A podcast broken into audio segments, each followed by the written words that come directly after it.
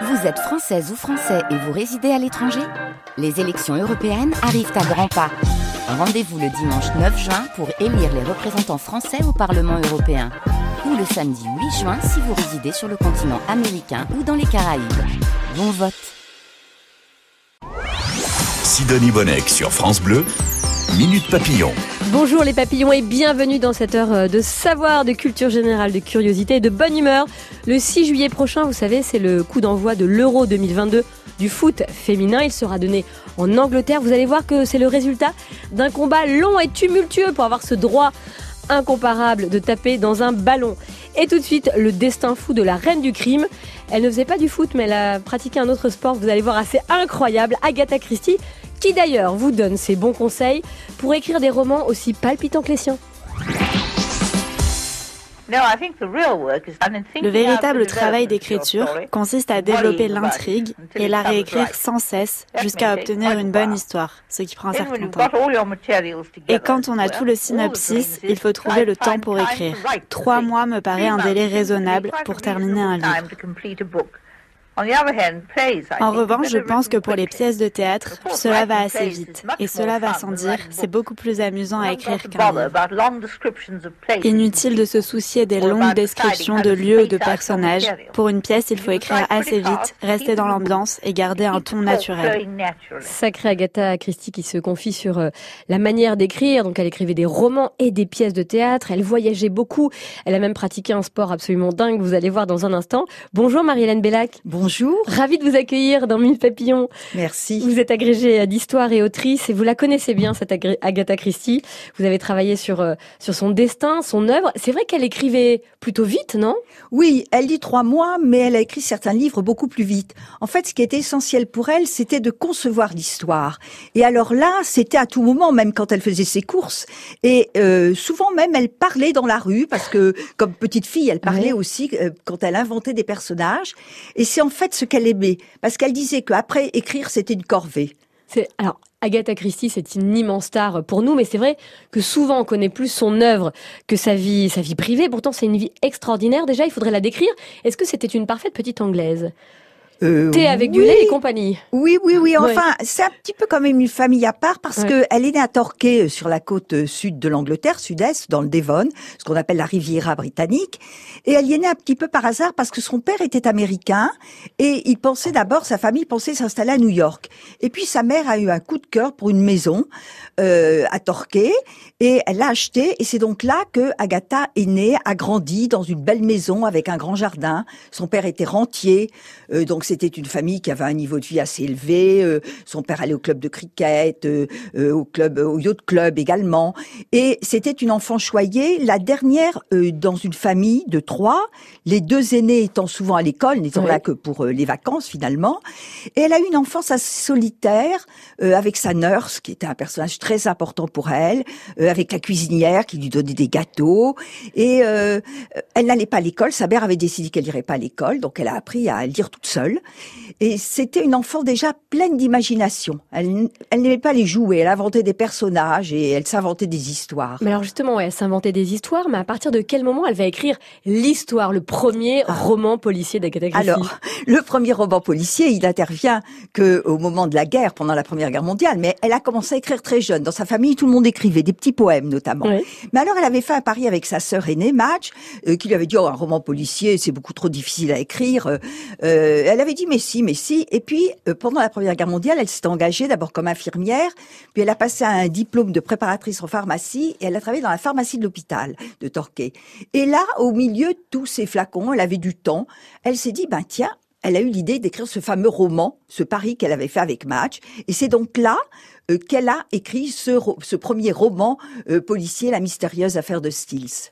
Il est génial ce, ah oui, oui, ce, premier roman. oui. Elle a du succès immédiatement, Agatha Christie, quand elle euh, euh, publie son premier roman? Elle a du succès, mais enfin, ça va s'amplifier. Hein. Au départ, euh, d'ailleurs, elle a gagné 3 francs 6 sous parce qu'en plus, elle avait un contrat plus que Léonin.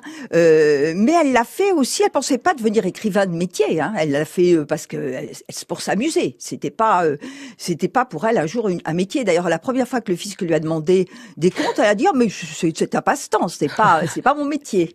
Agatha Christie, c'est la reine du crime, c'est aussi la reine des chiffres et ses éditeurs l'ont bénie et continuent de la bénir. Combien de romans elle a vendu en, 56 ans de carrière? Oui, on dit 2 milliards. En fait, euh, c'est très difficile parce que elle a écrit 69 romans d'énigmes, parce que c'est un roman d'énigmes plutôt qu'à proprement parler un policier, c'est trop vague.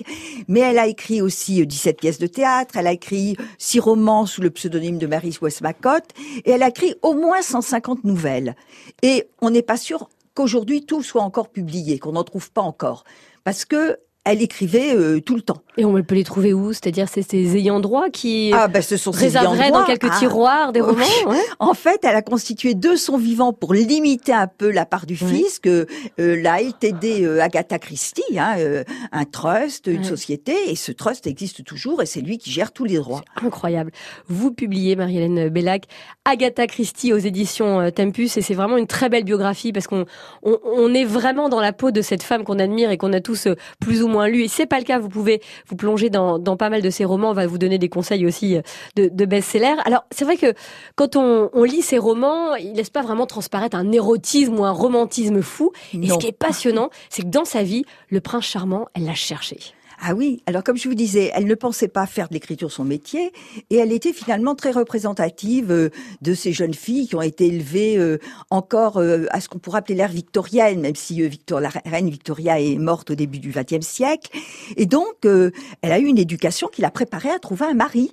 Hein, elle a même été séjournée en France pour parfaire son éducation, euh, apprendre notamment la musique, euh, euh le, chant, enfin fréquenter les théâtres. Puis ensuite, elle a été au Caire euh, pour aussi apprendre les balles, enfin faire sa présentation.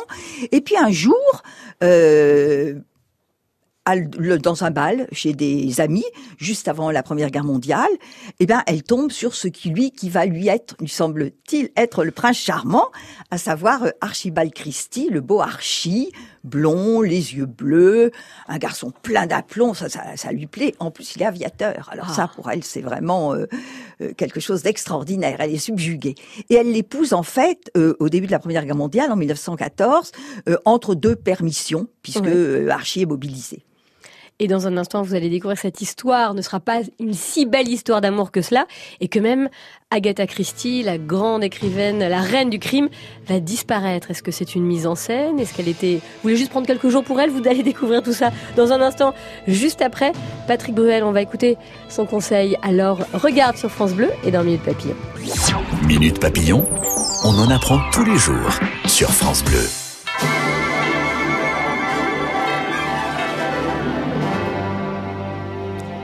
Sur la bande originale du chef-d'œuvre euh, d'Agatha Christie, Le crime de l'Orient Express, adapté par Sidney Lumet en 1974. D'ailleurs, Agatha Christie était présente à cette avant-première. Ça s'est passé comment, Marie-Hélène Bellac, vous qui avez publié une bio passionnante sur cet auteur?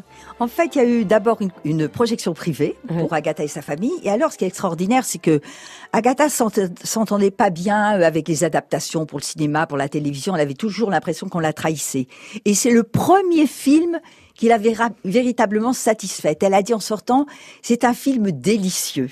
Et pour elle, c'était vraiment tout dire parce que elle avait beaucoup souffert avec la MGM, notamment euh, qui avait euh, utilisé des nouvelles dans lesquelles euh, le, c'était les studios, hein, la MGM, oui, les studios de la MGM qui avaient utilisé des nouvelles dans lesquelles Poirot était le détective et à la place de Poirot ils avaient mis Miss Marple. Alors voyez donc elle disait c'est horrible. C'est horrible. Ah oui, elle voulait qu'on respecte son œuvre oui, en oui, fait. Elle voulait qu'on respecte son œuvre.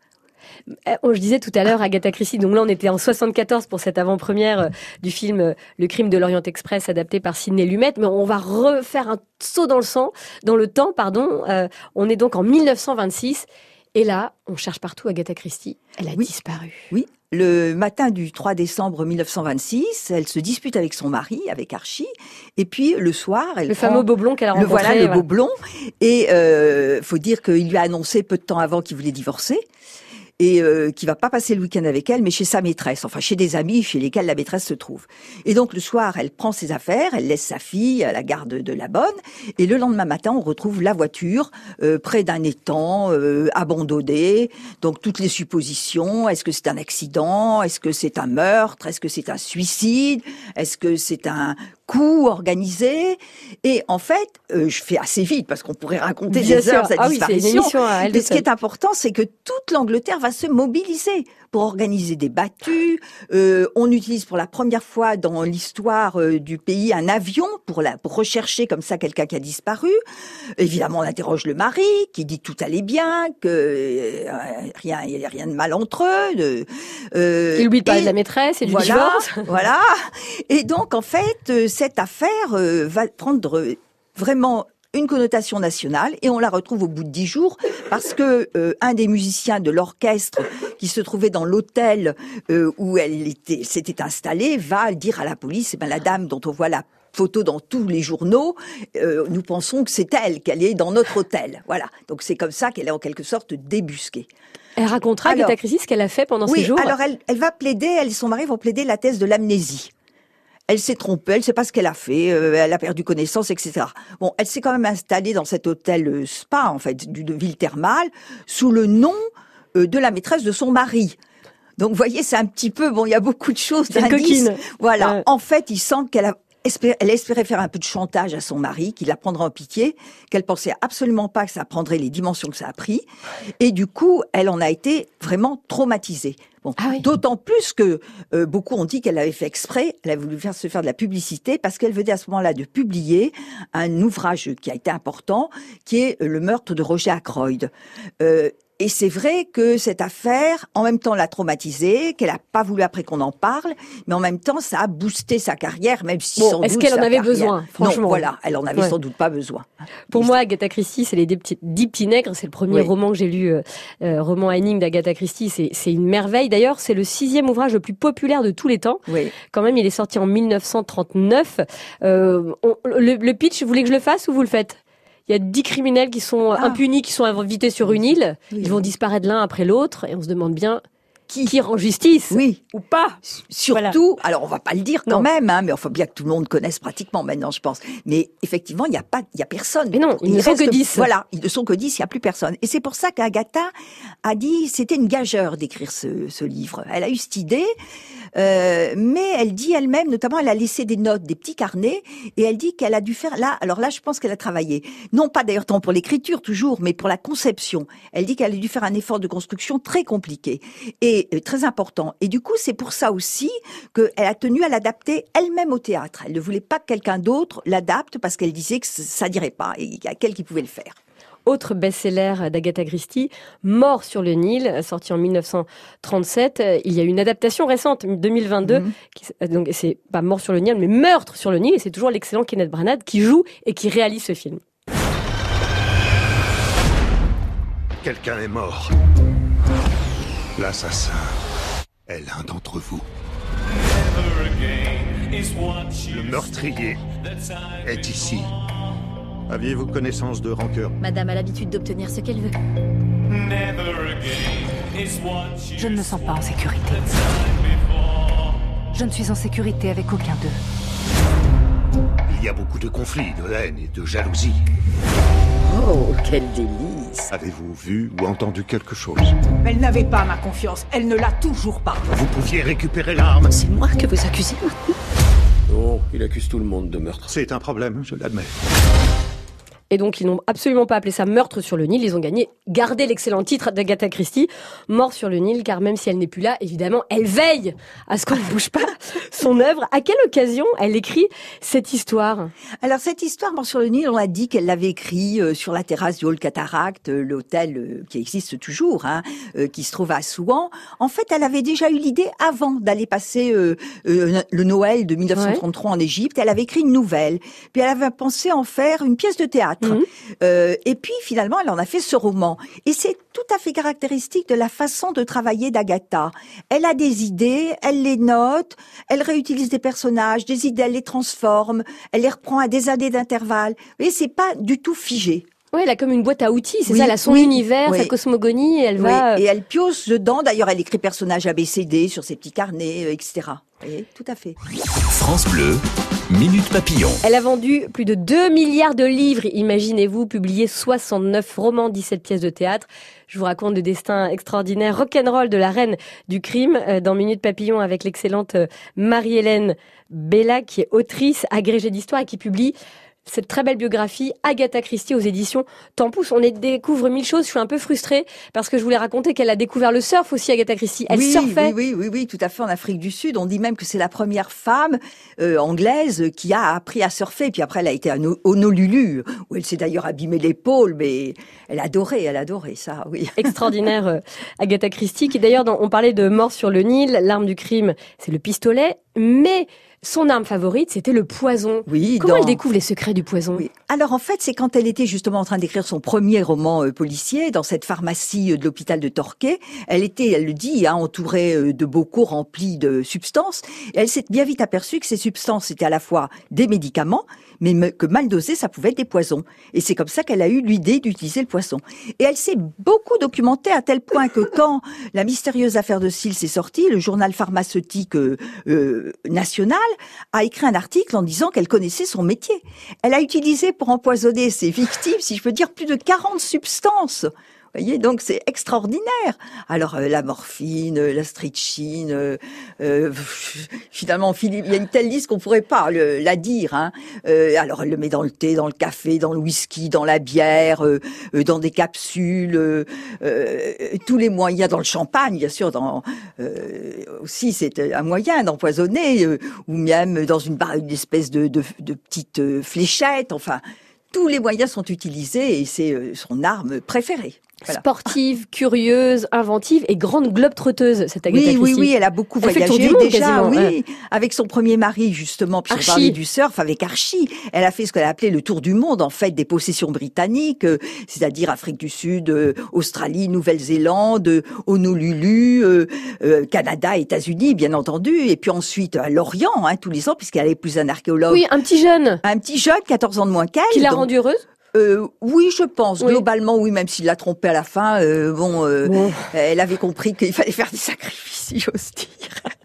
Faut toujours faire des sacrifices.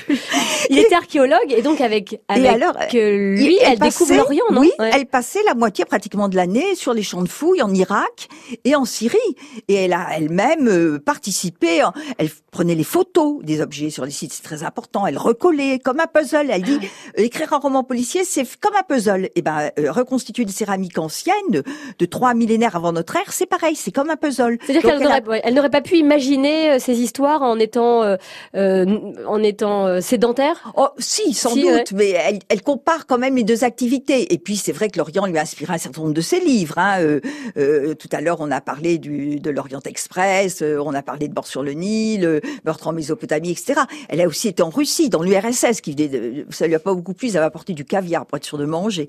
Bon, bon, elle a été, elle a voyagé, elle a énormément voyagé, elle adorait voyager. Merci beaucoup Marilyn Bellac. C'était passionnant de découvrir cette vie, cette phase B d'Agatha Christie et votre biographie avec mille autres histoires à découvrir sur euh, La Reine du Crime est à lire aux éditions Tempus. À bientôt. Merci, au revoir. À bientôt. Et maintenant l'histoire incroyable, rock'n'roll du foot féminin.